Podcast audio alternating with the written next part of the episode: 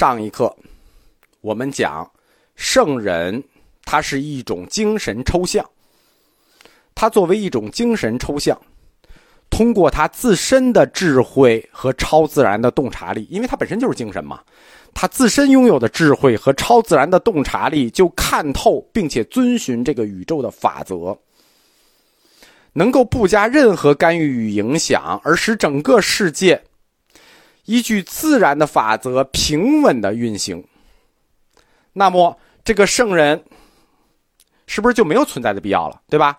因为他反正也不干预，对不对？他虽然看透了遵循这个法则，但是他没有影响哦。这个世界就是自然平稳的运行哦。那要这个圣人干什么？当然要要，对吧？因为这个圣人所谓的不加任何干预与影响这个世界。说的是圣人不会主动的干预与影响这个世界的运行，他不主动，他被动。他什么时候被动的影响呢？当这个世界对他有感的时候，圣人提供应而已。感应，感应，世界有感，圣人有应。天道，天有应，以感应的形式。圣人回复这个世界的 message。儒家为什么能够确立起天人感应学说？天人感应学说是一个神学学说啊，他为什么能确立起这个学说？就是因为儒家圣人观，就是我们刚才解释的这个圣人的概念，圣人之心，圣人之心对这个世界不加参与，但随感而应。儒家的圣人观。就我们说，它具有隐晦的宗教色彩。它的圣人观，实际就是儒家天人感应学说的神学基础，进而实际现在中医也来自于这个基础。这种圣人观是有直接的、明确的现实体现的，是什么呢？《易经》，六经之首的《易经》就是儒家圣人观最明显的体现。圣人治易。他为什么能治易，对吧？他通过易经的六十四卦，为什么对这个世界将要发生的事情就能做出符合自然的预言？为什么能预言？因为圣人已经看透了宇宙的法则和自然的规律啊，对吧？他提供的是感应学说，六十四卦是圣人根据宇宙的法则做出来的卦象。你一摇那个卦，那是不是你的感？卦象就根据法则，圣人给的你的应，懂了吧？易经这个爻卦占卜就是圣人这个天人感应学说给你的结果。儒家他对于易经的解释前后分为两个阶段，前阶段是汉儒学，汉儒学是通过谶纬学这种神学学说来解释易经的。他认为圣人叫先天而定，后天不违，因为这个易经治易的原则是这个世界的根本法则，先天而定的，后天一定会按照这个法则去走，这就叫先天而定，后天不违。在前儒学，只要就是汉儒学，只要解释结果就 OK 了。当历史发展到了一个新的阶段，就是我们说的公元三百年到四百年这个阶段，玄学兴起了。那解释《易经》这个结果已经不能让我们满足了。玄学家对于圣人的这种预言能力，对吧？我们说圣人是精神抽象啊，千万不要认为是个人。对于这种纯粹精神抽象的预言能力，产生了一个更大的野心。他们试图发现和把握圣人预言事物所依据的那个规律。理解这句话什么意思吗？就是。要发现制造易经的理论，而不是解释易经卦象的视线。原来我们就是汉儒学的时候，给你卦象，你解释就完了。现在我们的野心更大了，我们想知道圣人他发现的那个根本规律到底是什么。我们要了解这个规律。玄学家希望通过理解圣人所理解的那个规律，干什么呢？用以解释这个世界一切的变化与差异，那背后那个根本不变的法则，就是想把这个世界一切的运动变化的根源归结为某些静止的条件，找到世界最初的依据，那个基础不变的物质和那个基础不变的法则。这实际是一个从现象到本质的研究过程。